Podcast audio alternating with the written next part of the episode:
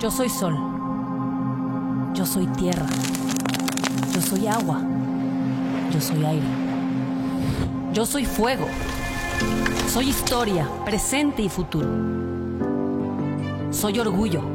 Soy paz, inclusión, fuerza y responsabilidad. Soy innovación, éxito y visión. Yo soy creatividad. Soy música, soy arte, soy amor. Yo soy México y tú también. Acude al llamado del grito de tu tierra. Porque México está en ti.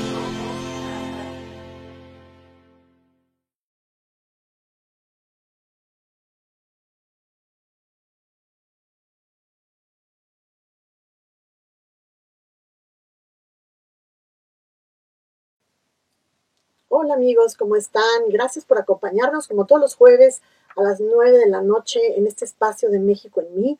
Y hoy les traemos pues un programa especial con dos mujeres chingonas, chingonas de verdad, porque han destacado y han logrado abrirse camino en, en mundos de hombres, en mundos tradicionalmente etiquetados como para el gremio masculino. Y ahorita nos van a platicar de sus experiencias, de los obstáculos que han tenido que sortear, de qué las han movido para llegar hasta donde están. Y bueno, también vamos a hablar de una región, que, se, que es el municipio hoy de Texcoco, donde ellas llevan a cabo gran parte de esa labor tan importante. ¿Cómo están? Muy bien, muy bien, muy bien, buenas noches. Bueno, Ivonne, este, no sé, Gaby, si quieren. Pues bueno, vamos a hablar, como dices, de, de, estas, de estas chingonas, que la verdad es que yo, de esa industria, ¿no? En especial que vamos a hablar ahorita con, con Erika, pues no conozco mucho, pero me imagino que ha de ser tremenda, ¿no? Que la industria que es camionera, ¿cómo le dices? Tra del transporte, transporte, del transporte de carga. No sé cómo, pero pues, es brava, ¿no? Sí, claro. Y pues estar ahí como líder, pues es, es algo impresionante, ¿no? Que ahorita nos, nos platicaras. Entonces, pues bueno, un poquito platicando de Texcoco, ya nos complementarás sobre la comida, pero dicen que la barbacoa es lo típico. Es lo típico de Texcoco. Quien quiera ir a Texcoco, pues allá tenemos a, haciéndole ahí promoción al Pica, ya es el lugar más famoso donde se come barbacoa y es muy rico. También algunos antojitos, que dicen Sí, las sí. quesadillas de hongo huitlacoche. Ahí tenemos cerca, este, eh, hay unas mujeres que se dedican a, años tienen ellas, de hacer lo que son los tlacoyitos, este, todo eso. Y de verdad, créanme que riquísimo. Buenísimo. Es, es un lugar que está pegado a Texcoco, que es, pertenece a Chiconjuan, pero es de la misma región. Y este, y de verdad, créanme que no hay, no hay quien se le iguale ahí el sabor, porque todo es en leña, ¿no? Y ya saben que el saborcito está ahí. Son las mujeres de admirarse, de verdad, porque quién puede aguantar eh, ocho horas o diez Con horas el hincadas, con el fuego, ¿no? con el fuego, hincadas todo el día. Y la verdad es que ahí están, pero ya les dijimos, vamos a ir por, a pelear por los derechos de ellas. Y también ese pancito que nos estaban diciendo con, con pulque, que es muy de la, re- de la región. Efectivamente, muy buenas noches a todas y a todos los que nos escuchan. Hoy tenemos un programa de mujeres, como bien decía Lenita, chingonas. Y como todas las mujeres que representan en esta región de donde hoy nuestra invitada viene, mujeres muy trabajadoras, estas mujeres de las que les habla son mujeres que todavía muelen el nistamal en el metate. Así que van ustedes a probar unas gorditas de chicharrón, de, de tinga, de huitlacoche, de... Ay, es que ya no puedo seguir porque se me hizo agua la boca. Pero de verdad, son mujeres productivas, son mujeres que además dan empleo, este, que generan economías locales y que además representan la cultura gastronómica de una de las regiones más importantes, no nada más de México, sino yo creo que de todo el México, de todo el continente prehispánico. Claro Bienvenida, Erika. Gracias, muchas gracias. Oye, y sabes, otra cosa interesante es que ellas pelean por los derechos de los hombres, que son la mayor parte de los que representan en el sector. En el sector ¿No? del transporte, claro. Así que, bueno, Pero antes de que entremos a entrevistar a nuestra invitada del día de hoy, me gustaría, como me toca a mí, la parte histórica, la parte de las este, leyendas, comentarles de un lugar impresionante que además hoy es un parque nacional denominado este, la, Hacienda de la, la Hacienda de las Flores. que es un lugar hermoso, que fue construido en donde antes, chicas, estaban los jardines del emperador Netzahualcóyotl. ¿Sabían ustedes que Netzahualcóyotl está este, considerado como el maestro del disfraz? Ah, no, ahí sí no, no, no me. Efectivamente, e- era un gobernante que se disfrazaba para dos cosas. Primero, porque estaba amenazado por otro de los imperios más importantes, que era el imperio azteca, y se lo querían echar al plato. Entonces, él se, se disfrazaba, se caracterizaba, pero después encontró que estando disfrazado y estando cambiado, podía recorrer su, su reino, su imperio, y ver cómo estaba viviendo la gente. Él se disfrazaba de mendigo, se disfrazaba de arriero, se disfrazaba de muchas cosas este, para poder hablar con su gente y saber qué era lo que el pueblo pensaba de él, le dolía y sobre todo si él estaba siendo un buen gobernante.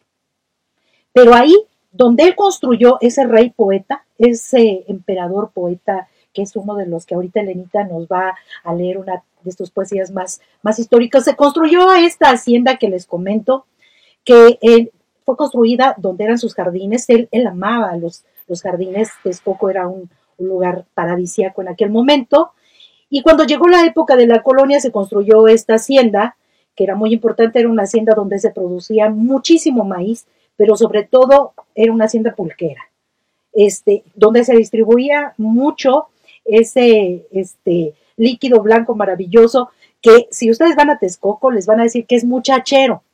¿Qué quiere decir eso? Que si se toman un pulque, eh, no hay mejor afrodisíaco. Y no es que les quiera yo a- antojar a los muchachos que nos están escuchando, pero de verdad era una hacienda muy importante. Este, pero cuando llega la época de la revolución, en todo este movimiento tan, tan fuerte, Elenita, pues entonces los hacendados huyen. De hecho, el, el- el nombre de la Hacienda de la Flor es, este, toma ese nombre porque era el apellido de uno de sus últimos dueños. Entonces, huyen y dejan la hacienda deshabitada, que queda en ruinas, y así se conservó durante muchos años. Ahí se filmó una película histórica, épica, que fue sobre las olas con Pedro Infante. Se filmó también Juan Charrasqueado con nuestro queridísimo ícono del cine nacional, Toño Aguilar. Se filmaron varias películas, incluyendo una que se llama María María, que, vino a ser una actriz norteamericana y se utilizó como set este, cinematográfico. Pero nuestro querido este, presidente, el Tata Cárdenas, Lázaro Cárdenas del Río, lo nombra como parque nacional desde su época, desde su mandato, y hoy todo el mundo puede ir a disfrutar este maravilloso lugar donde además también suceden cosas extrañas. Comenta un, una persona que vino a visitar la hacienda, que en una ocasión él este, es un turista y, y fue a visitar la iglesia porque estaban haciendo llamado a misa. Sonaron las campanas y él se acercó a escuchar la misa. Lo único raro es que eran las 4 de la mañana. Y él pensó que, que los mexicanos, porque además era un este, turista europeo, muy católico por cierto, entonces dijo, no, pues yo sí voy a misa. Y cuando entra a misa se encuentra un fraile que venía este, caminando con la cabeza. lo- los monjes normalmente traen su cabeza tapada con su propio hábito, su capucha. Y entonces dice, bueno, eh, escucho las campanas, pero no sé dónde está ubicada la iglesia. Ahorita a este monje le voy a preguntar dónde está la iglesia. Entonces caminaban y caminaban y caminaban. Y lo que a él no se le hacía este, lógico es que entre más caminaba, no alcanzaba a llegar a donde estaba el hombre. Lo veía cerca, pero a la vez estaba lejos. Entonces apuró el paso y lo topa de frente y, le pregunta, este, padre, ¿me podría usted indicar dónde está la iglesia? Y en ese momento el fraile levanta la cabeza, que no era cabeza, porque era simplemente un esqueleto. Yo pensé que ibas a decir que era la gallina, que era la cabeza de la gallina. No, Si ven los otros programas. Así que si quieren conocer esta y otras leyendas de este maravilloso lugar llamado Texcoco, por favor visiten el Parque Nacional de la Hacienda de la Flor. Así que bienvenidos a este día. Pues amo, amo el canto del censontle, pájaro de 400 voces. Amo el color del jade y el enervante perfume de las flores. Pero amo más a mi hermano, el hombre. Ese es el poema más conocido del rey poeta Nezahualcóyotl, de del cual nos hablaba hace un momento Ivonne, de este, pues hoy municipio de Texcoco, pero que fue una de las de los tres pueblos que formaron la alianza tripartita con los aztecas. Entonces, pues bueno, tiene una historia impresionante que se empezó a formar desde que el Valle de México estaba conformado por cinco lagos, uno de ellos el de Texcoco, otro era el de Chalco, otro el de Xochimilco, otro el de Zumpango, y bueno, una, una anécdota, bueno, no anécdota, una, una, un hecho histórico muy notable es que, pues, en su origen, esos cinco lagos, cuando llovía, se convertían en uno solo. Y después fueron el pueblo mexica el que empezó a desecar, ¿no? Y con esas técnicas que tenía de, de que en los humedales construían sus, eh, pues sus sembradíos, etcétera, fueron los primeros que empezaron con la desecación de este valle, ¿no? que, que ahora, bueno, pues es muy diferente de cómo lo concebimos. Oye, Elena, ¿y ahí todavía no estaba el Naín? Fíjate que no, fíjate que no, pero, pero lo que comentas es algo que también tiene, tiene una, pues una nota, una connotación histórica, es- se ha convertido en una zona de conflicto político. Y des- una vez que se desecó el lago, han tratado en algunos eh, momentos de la época moderna de hacer ahí con proyectos, ¿no? De otra vez reforestación, de la flora, de la fauna, pero hoy en día ese lago ya es un lago muerto, porque es salino y no es cierto que allá haya patos y, y- no, no es cierto, No, no, eso ya, pues No, es un lago muerto, entonces lo que se ha tratado de hacer ahí se ha convertido siempre en el botín de los políticos a nivel discurso y a nivel comercial y a nivel todo, y pues desgraciadamente lo que vemos ahora es un cementerio desde el aire, ¿no? De lo que hubiera sido un gran hub, que nos hubiera traído mucha riqueza, Sí. mucha conectividad con el mundo, y pues hoy desde, el- desde cuando uno despega ¿no? de, de la Ciudad de México, lo primero que ve es ese gran símbolo del fracaso de la codicia política. Sí, yo le- platicaba que estuve como consultor ahí en el aeropuerto y vi el proyecto y súper profesional, había gente de Alemania, de diferentes países, o sea, trabajando de la manera más profesional. Y lo que sí es que por esta misma eh, característica del terreno, pues sí, lo- que es real es que se hundía la pista en los aterrizajes. en los pruebas.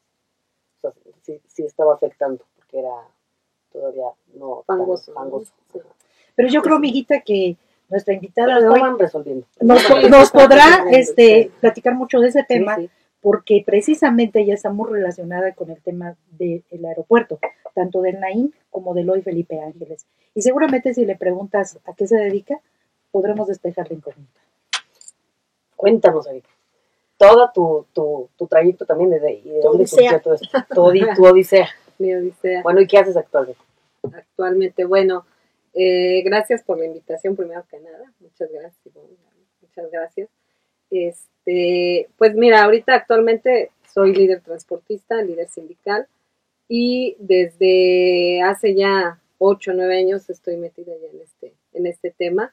Me tocó entrar duro aquí en el, en el tema del Naim, y la verdad sí fue una tristeza y fue lamentable para muchos, para muchos de verdad, porque muchos fueron al fracaso cuando se cerró este, este gran proyecto, que de verdad era un gran proyecto y era pues el futuro, ¿no? Porque nos iba a generar mucho, mucha derrama económica para todo el país.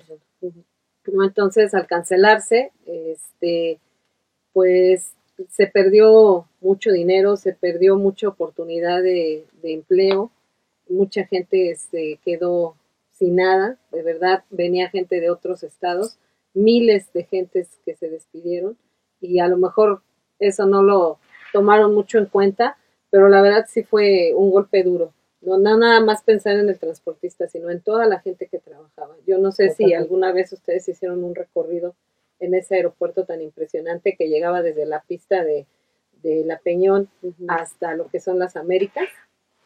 Entonces, pues era un proyecto muy, muy grande. Este, imagínate cuántos trabajadores había dentro. Seis veces el tamaño del actual. Exactamente. Sí, era impresionante. Ya Sí, me muy perdí a las primeras Pero veces, bueno, del aeropuerto ya luego. Pero sí fue muy padre ahí el tema en donde yo me entro, enfo- me, me empiezo a hacer ahí lo que soy ahora, una gran líder transportista a nivel nacional. Eh, tuve, eh, hice muy buena relación con mucha gente que venía de toda la República. empresarios, transportistas, este, todo eso. Y con eso pues me fui abriendo puertas, entro al, al mundo sindical, donde ahorita soy, este, pues yo soy secretaria general a nivel nacional de un sindicato de la industria textil, eh, secretaria de género de, en, en, en el tema de obra, construcción, acarreos, líder transportista también y en la industria alimenticia también, que también ahí tenemos, este, soy secretaria general también a nivel nacional. Y ahorita pues estamos creando la primer federación femenil a nivel nacional, donde está integrada por puras mujeres sindicales que son líderes sindicales a nivel nacional y que está constituida por puras mujeres. Entonces es la primera este, federación, ya nada más estamos ahí esperando que nos den este, el registro y la toma de nota para poder festejar y empezar a hacer un trabajo la fuerza de donde vamos a pelear y defender mucho los derechos. Pura chingona junta. Pura chingona. Que seguramente si nos está escuchando nuestra secretaria del trabajo, Luisa María, seguramente nos dará esa toma de nota porque nos surge tener una representación sindical representada por mujeres y para mujeres. ¿Es fácil ser líder sindical, eh, mujer en un mundo de hombres? No, no es fácil la verdad, te voy a decir una cosa, ustedes lo, ya lo dijeron, es un mundo de hombres, un mundo muy machista. Y el, el que una mujer esté ahí, de verdad es muy difícil, ¿eh? porque difícilmente nos dejan pasar. siempre nos ponen el pie, siempre nos quieren ver menos. Este, entonces, sí, si uno no saca la casta, de verdad, como lo he hecho, este, no nos dan ese respeto, ¿no? Y no nos dan ese reconocimiento. Gracias a Dios lo he logrado, he sacado la casta, me he tenido que poner al tú por tú con mucha gente, este, me ha tocado de verdad eh, lágrimas y lo que ustedes quieran, pero aquí estoy. Dije, ya ni una más, ni una más, no derramamos, no hay que demostrar lo que somos, los chingonas que somos en esto, ¿no? Y pues, ¿por qué? Porque aquí, en este medio lo decía, tenemos que defender, yo en mi caso, tengo que defender a los hombres transportistas, pero también tengo que defender a las mujeres que desgraciadamente en la actualidad hay mujeres que hacemos el mismo, la misma labor que un hombre, tenemos los mismos puestos, tenemos este, eh, las mismas profesiones y desgraciadamente a la mujer se le paga menos que al hombre. Y la verdad, pues eso es lo que queremos nosotros empezar a, a defender, la igualdad en los salarios también, ¿no? Porque no nada más en el trabajo, sino también en el salario. Que se empiece a respetar, que se empiece a, a reconocer el trabajo de la mujer. Fíjate qué padre esto que, mencionas, porque yo aquí lo que buscamos es promover un México que no ande así, que ande así, ¿no? como bien dice, dice nuestra querida Y muchas de las historias que hemos platicado vienen de situaciones de violencia. O sea, aquí buscamos promover que exista esta libertad, esta oportunidad, que haya una libertad económica, porque libertad económica implica muchas cosas, ¿no?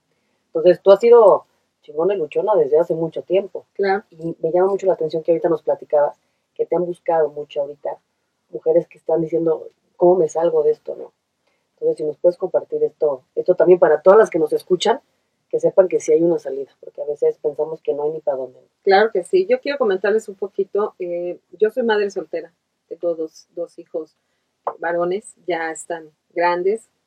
Eh, a mí me tocó vivir violencia intrafamiliar y salir de esa situación pues fue un poco difícil para mí porque pues prácticamente estaba sola. A veces la, la justicia no es tan, tan justa como, mm.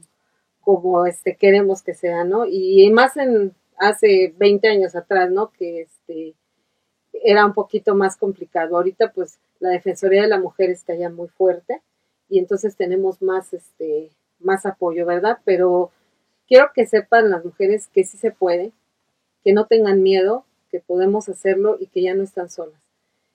Todas, me, ha tocado ayudar a muchas mujeres en situaciones difíciles y he sido un poco dura también con ellas, pero ¿por qué? Porque yo quiero que sepan que no deben de tenerle miedo a un, a un patán, porque eso es lo que es, eso es lo que es a uno que no es hombre, a uno que no es hombre, a uno que son machistas que se dicen ser hombres, pero no son hombres, porque ponerse con una mujer eh, o, con los, o con los hijos, pues dices, no, eso no es de hombres.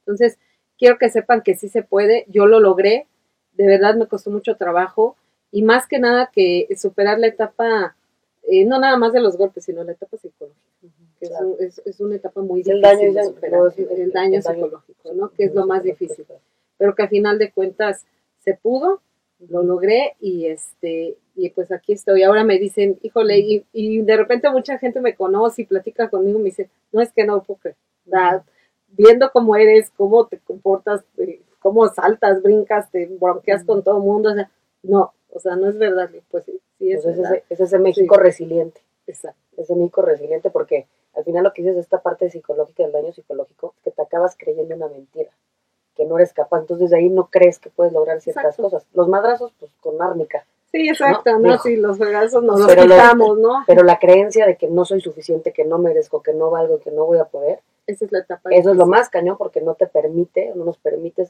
transformar nuestra realidad. Entonces, hay, hay que, a las mujeres de verdad, para que las podamos ayudar, y bueno, sabe, y, y yo la admiro por eso, hay que hablarles fuerte. Sí, Hay una terapia de shock. Hay que decirles, a ver, mamacita, despierta, ¿no? Quiérete, ámate.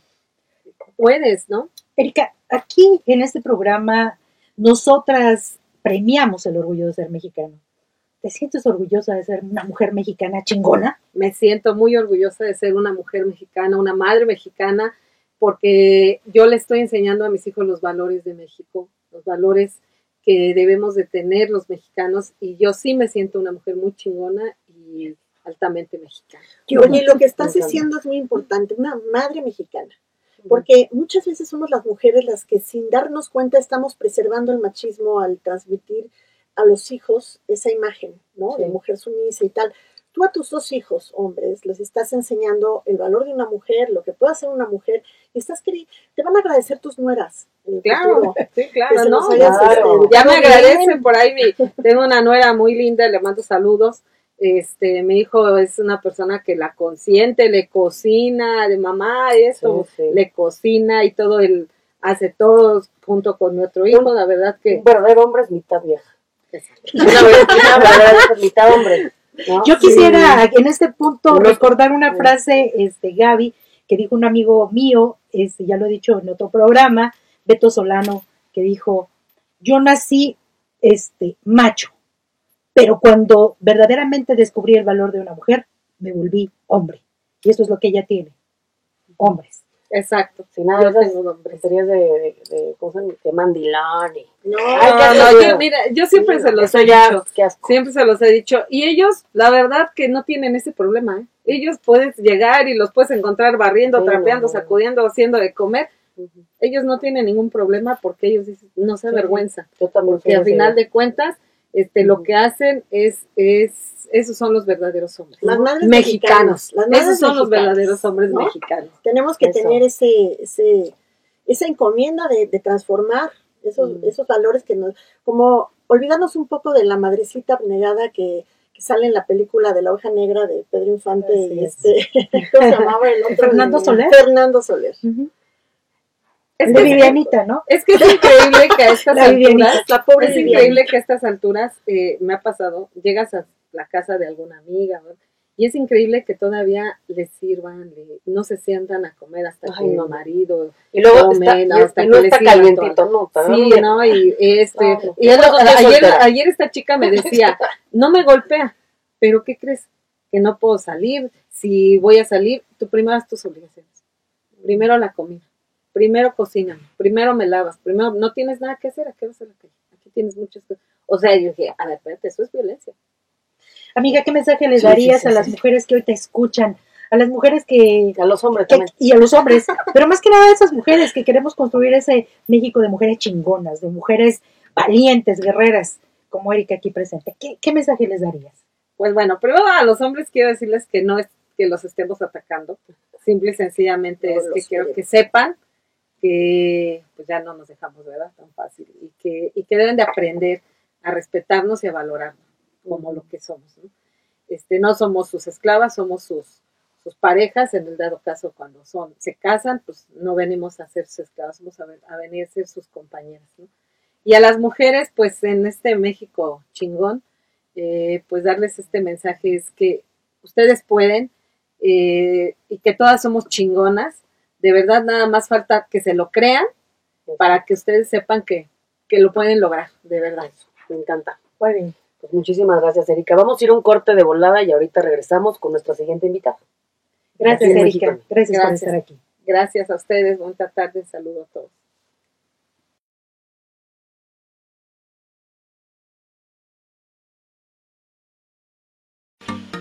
Ahora puedes vernos y escucharnos en Facebook, YouTube y Dailymotion de Radio 13 Digital. Escúchanos en podcast por Spotify, Amazon Music, Deezer y Apple Music. Visita nuestra página web www.radio13digital.com.mx. Para ver nuestra programación, síguenos en nuestra fanpage de Facebook arroba Radio 13 Digital. Dale me gusta a nuestro perfil, síguenos y activa las notificaciones de publicaciones y video para que te lleguen las alertas de los programas que están al aire. También puedes seguirnos en YouTube. Búscanos como Radio 13 Digital, suscríbete a nuestro canal y activa la campanita para que te lleguen las notificaciones de nuestro contenido. Radio 13 Digital, programación consciente.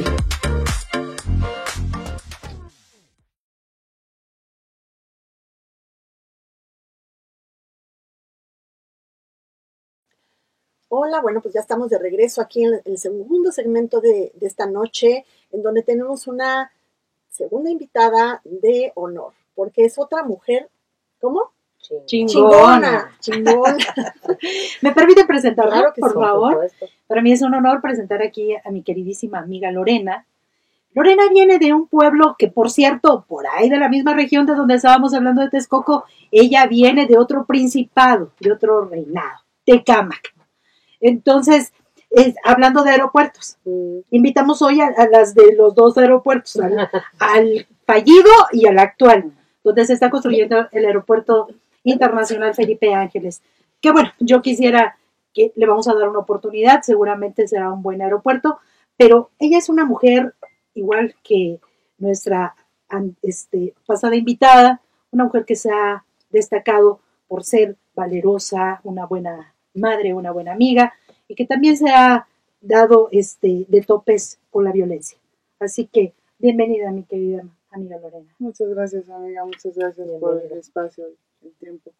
La verdad es que, pues, como dices, este, creo que me siento orgullosa hoy de estar aquí con ustedes porque estoy con una mujer chingona y además mexicanas todas.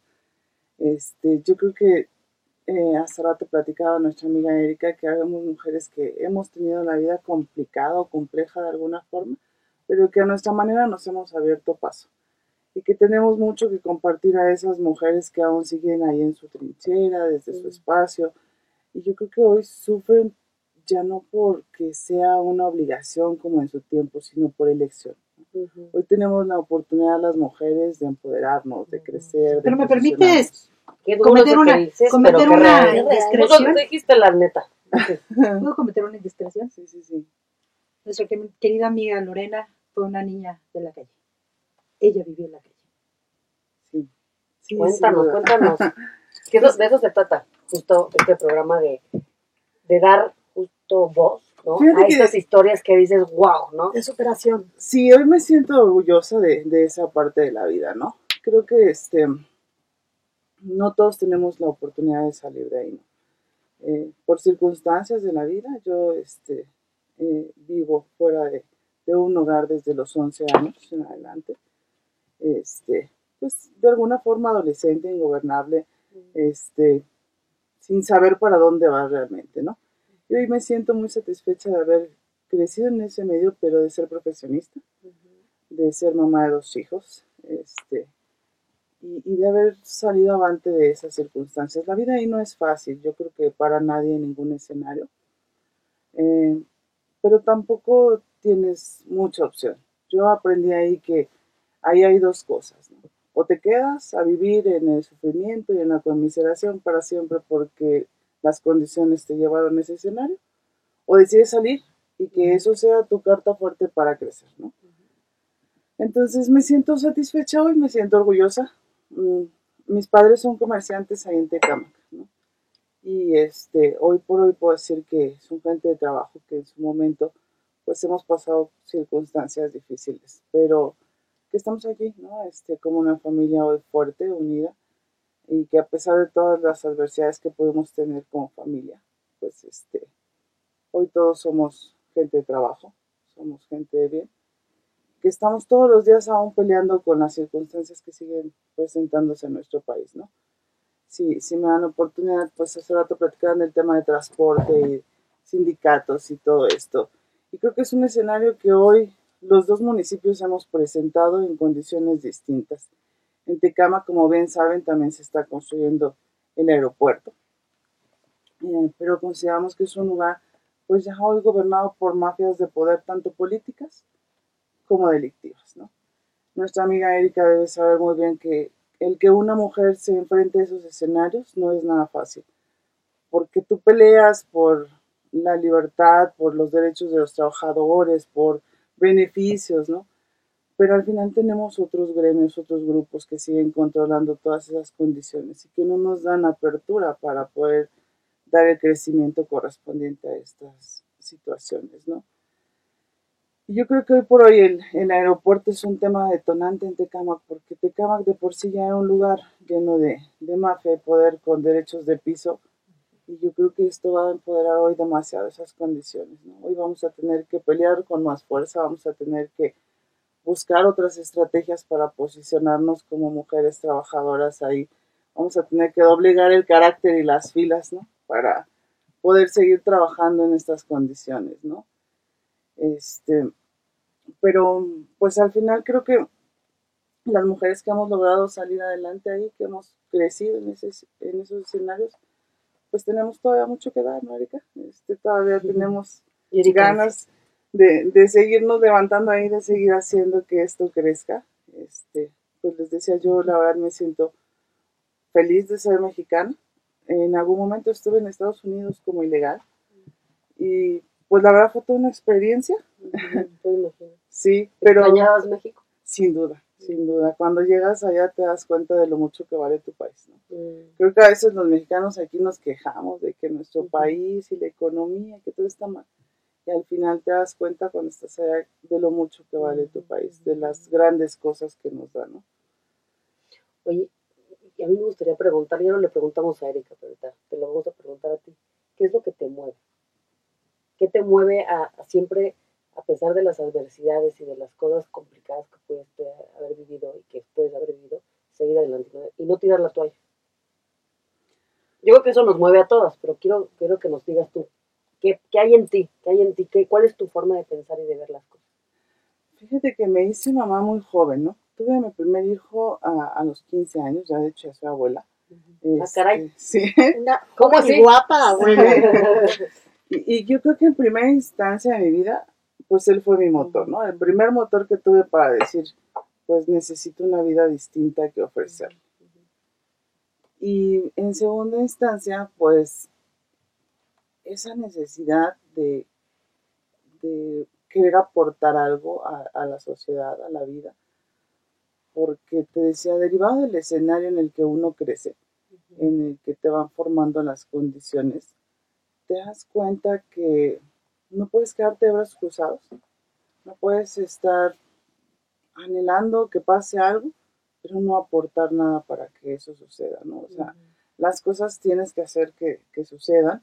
Entonces, el día a día ver que sigues teniendo generaciones descendientes tuyas, como en este caso mi nieta, mi hijo menor, y, y ver a tu alrededor que hay mucha gente en condiciones de extrema pobreza, de extremos conflictos de todo tipo, te hace que todos los días te levantes con las ganas de aportar algo a tu país, a tu persona, a tu familia y querer que tu descendencia viva en mejores condiciones, ¿no? Si no solo económicamente hablando, pero sí emocionalmente, en, en un entorno más sano, en todo sentido, ¿no? Y Eso me encanta porque creo que aquí invitamos a pura gente loca. Nosotros estamos locas. Ah, sí. Y la palabra loco viene de locos, que significa en su sitio. Entonces, luego que, luego que dicen, es que locas luchonas, que, ¿qué les pasa, no? Pues al final somos gente que quiere cambiar la historia, que nos estamos contando la historia que estamos viviendo, que no nos gusta, y en vez de decir, ay, a ver quién la cambia, ay, a ver quién la arregla, ay, a ver cómo se solucionan las cosas por arte de magia, estamos buscando y tratando de ser responsables, y no andar culpables, ¿no? O andando culpando a todo el mundo por lo que no está pasando.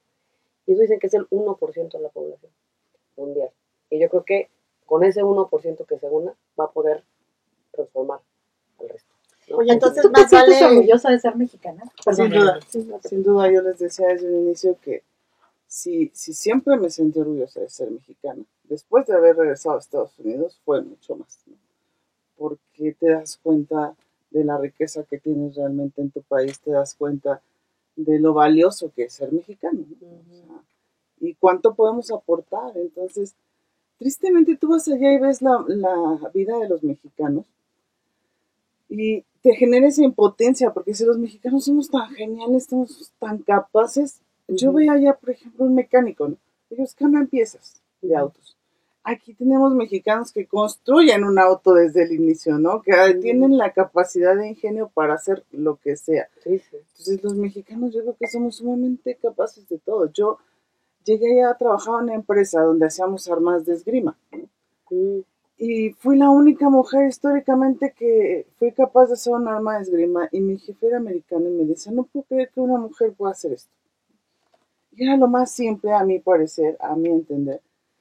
Y nosotros los mexicanos allá no teníamos oportunidad de estos empleos porque solo vamos a generar los empleos que a ellos no les gusta hacer, ¿no? los empleos difíciles, las tareas que no quieren ellos tener. ¿no? Y, y cuando nosotros llegamos allá demostramos que tenemos la capacidad de crear, de hacer, de desarrollar cosas que si nosotros eh, realmente nos disciplináramos a hacer aquí en nuestro país, seríamos otro tipo de escenario, ¿no? Yo creo que a nosotros los mexicanos nos falta un poquito de disciplina, de ganas, de dejar de culpar a todos los demás y al gobierno por nuestros Ujú. escenarios de vida, ¿no? Sino de asumir nuestras responsabilidades propias y encauzar y decir lo que queremos mañana, ¿no? Me encanta cómo lo dices, porque no lo está diciendo como de "Al- les falta, sino nos falta, ¿no? Es. Y, y es asumir la responsabilidad por la banda. Oye, Gaby, con lo que decías de que estamos locas, más valen locas que dislocadas, ¿no? Por lo que si Sí. locas es estar en, en, el- en- en- en tu sitio, pues entonces muchas veces creemos que, que ser ubicado, que ser centrado es, es aceptar lo que existe y, y acomodarte ahí de alguna manera, ¿no? No hacer ruido y ser parte del paisaje. Tú lo que hiciste, no me gusta esto, pues me voy del otro lado. Veo lo que hay, no, mejor me regreso, pero cambio lo que está mal. Y esa actitud es la que desde aquí, desde este programa, es lo que trae, lo, tra- lo que estamos tratando de promover, ¿no? Es Precisamente. Yo creo que por eso estamos juntas. La verdad, eh, les, les comento que nos está viendo y escuchando que nosotras, el universo nos juntó, pero todas Mm. pensamos igual. Si ustedes escuchan y analizan bien eh, los testimonios de nuestras invitadas, ellas no se conocían, pero prácticamente hablan igual, porque así hablamos las mujeres chingonas en México. Así es. Así es. Estamos Así es. juntando a la banda. a la banda que quiere hacer cosas distintas y, y no quedarse conformes, porque al final por ahí dice una, una frase, si estás acostumbrado muy a gusto en una enfermedad, en una sociedad enfermiza, pues aguas, ¿no? O sea, hay- si ahorita estamos viendo las cosas como están y, y muchas situaciones que no nos gustan, es decir, no está cool, ¿no? No porque todo el mundo haga las cosas de la misma manera o las cosas estén así significa que están bien. Entonces hay que cuestionar y que surja la curiosidad de decir, a ver, esto puede ser diferente. Podemos hacer las cosas, ¿no? Por de otro lado, sí. Ah, bueno, pues hay que hacerlas y quién se une. Pero no va a llegar Superman. No, No, ser- hacer no tenemos que hacer nosotros. ¿Qué mensaje le darías a las mujeres y a los hombres que hoy nos están escuchando? Bueno, pues a los No tengo una respuesta para eso. Siri. Creo que ya me ganó la No asusten así, digo. Les digo que mi, mi máquina está poseída. No me creen. Met- Es una metiche. Cállese. Pues a los hombres yo creo que les diría que mm, las mujeres hemos aprendido a construir, a cambiar, a crecer y, y ellos pudieran darse esa oportunidad, ¿no? Yo creo que los hombres hoy por hoy no es que todos sean machistas, pero mm, se sigue dando pauta a ese proceso, ¿no? Por toda la sociedad y el entorno. Pero sí los invitaría a que se den una oportunidad de pensar y, y crear diferente el tema relación, ¿no? el tema pareja. Mm, Hay distintas formas de caminar en pareja, ¿no? Que no estamos peleadas con ellos, porque muchas veces creen que nosotras, las mujeres locas como nosotras, solo peleamos con ellos y hablamos mal de ellos. No, creo que no es el caso. Creo que ser pareja es caminar juntos, este, emprender un vuelo juntos hacia un mismo punto. Y a las mujeres, pues a las mujeres les diría que, que sí se puede, que las mujeres somos muy chingonas, muy capaces y que habemos muchos ejemplos de vida que lo hemos logrado y que estamos aquí para apoyarnos y para hacer equipo juntas, que así como ya vemos cinco loquitas juntas, este, podemos ser muchas más. Y pues que Que se sumen, ¿no? se sumen, ¿no? Invítalas Que a que estamos se aquí sumen. esperándolas para hacer un gran equipo, para hacer locuras juntas y seguir creciendo en todo el ámbito, ¿no? Profesional, este, amas de casa, eh, profesionistas, lo que sea que cada una desarrolle, pues vamos a hacer equipo y sinergia, ¿no? Eso es. ¿Con qué te quedas, Ivonne? Yo me quedo primero con la invitación a los hombres de que no traten de entendernos. Ámenos así como somos. Ámenos, es lo único que, que verdaderamente pueden hacer con nosotras. Porque nacimos para ser pareja, para estar trabajando juntos. Podemos hacer un gran país si lo hacemos juntos. Somos mujeres chingonas, pero bien amorosas. No somos peligrosas, eso sí, porque de verdad, los hombres tienen miedo a mujeres como nosotros. claro. Claro. Entonces, ese, ese no sería. todos, no todos. Mm. Los que no son hombres, sí. eh, yo, les, yo les daría ese mensaje. Somos mujeres locamente apasionadas por lo que hacemos. Solamente los locos son capaces de transformar lo que no les gusta. Y en este programa estamos locas de pasión por México. Así es. Así es. Bueno, yo me quedo, además de que me he divertido muchísimo en este programa, no sé por qué, Está poseído, están pasando cosas. Aquí como que es buena vibra y demás. No, la verdad es que estoy encantada con, con estas invitadas que hemos tenido el día de hoy. Ejemplo de lo que, de lo que podemos ser. De lo que podemos ser desde abajo, sin, eh, no nacieron eh, con las cosas eh, como están. Perdón, perdón, pero es que hay un espíritu, yo lo siento, está embrujada. Sí, aquí ustedes no lo ven, pero hay algo aquí. hay algo aquí. Pero padre, ¿no? Siento una, siento una vibra así extraña, chicas. Sí, sí, sí. No somos peligrosas ni malvibrosas tampoco. No, no, no, no. este, Somos La brujas. verdad, somos bueno, Ah, ¿verdad? brujas, brujas buenas, Pero buenas, brujas buenas. buenas, ¿no? Entonces, bueno, pues la verdad es que eh, ojalá que todos ustedes se hayan divertido como nosotros, que hayan aprendido tanto Ujú. como nosotras. Todos los, todos los jueves la verdad es que aprendemos algo, ¿no? Así es, así es. Es, es increíble. Totalmente. Y yo creo que, eh, bueno, uno no son competencias de quiénes son más chingones, si los hombres o las mujeres. No, no, Eso, no, digo, que nos quede claro. Lo que sí es, podemos volvernos una versión, mucho más desarrollada de la mujer y del hombre. Yo digo, la mujer mitad hombre y el hombre mitad mujer, ¿no? Y eso es algo padrísimo de integrar nuestras propias polaridades. Yo lo que me quedo es justo lo que es México en mí, que es la esencia de lo que ya es México, porque ustedes y las invitadas que hemos tenido, Erika que estuvo ahorita platicando con nosotros, es lo que es México, lo que realmente es México y que a muchos se nos pudo haber olvidado y está padrísimo que volvamos a tener estos espacios en donde los verdaderos héroes y el verdadero mexicano pueda tener un foro y decir aquí estoy y esta es mi historia y esto es lo que lo que he caminado y lo que puedo llegar a caminar contigo, ¿no? Cosa que me, que me encanta. Búsquenos en nuestras redes sociales, amigos, en Radio 13 Digital y a, a mí en Facebook como Ivonne Solís Sandoval. Ahí me van a encontrar, estoy montada en un cabello blanco, que sí soy apasionada y enloquecidamente de amor por México. Correcto. Bueno, pues ¿Aquí um, dónde te buscamos? ¿Dónde te buscamos? yo estoy en Facebook también, en Instagram con Lorena Alcántara. Este, ya próximamente vamos a usar otras redes sociales. Apenas andamos poniéndonos al día. Ay, yo les voy a decir de mi nueva cuenta de Facebook porque me cancelaron la anterior, ¿no? Entonces, esta se llama La Castigada. Me encuentren mientras dure. Excelente nombre. ¿Por qué ese nombre? Porque me es la castigada. castigada en mi cuenta, entonces de, de todo el año Porque seis como está meses loca. castigada. Y entonces yo como que era un poco disruptiva y este subversiva y pues ya me cancelaron mi cuenta, entonces búsquenme la nueva. Ahí, ahí seguimos. Y yo estoy como Gaby Solórzano en Facebook y me pueden encontrar en Instagram como Gaby Despertar. Pues bueno, pues ya estamos. Muchas gracias. Gracias, gracias, gracias, a todos por, gracias a estar Un saludo a nuestros queridos mexicanos eh, en el extranjero, a nuestros migrantes. Mi respeto y mi cariño para ellos. Hasta allá.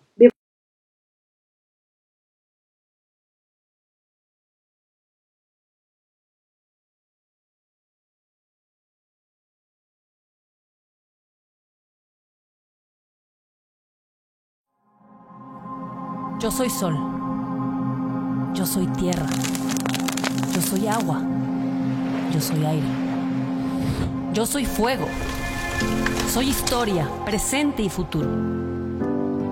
Soy orgullo. Soy paz, inclusión, fuerza y responsabilidad. Soy innovación, éxito y visión. Yo soy creatividad. Soy música, soy arte, soy amor. Yo soy México y tú también. Acude al llamado del grito de tu tierra.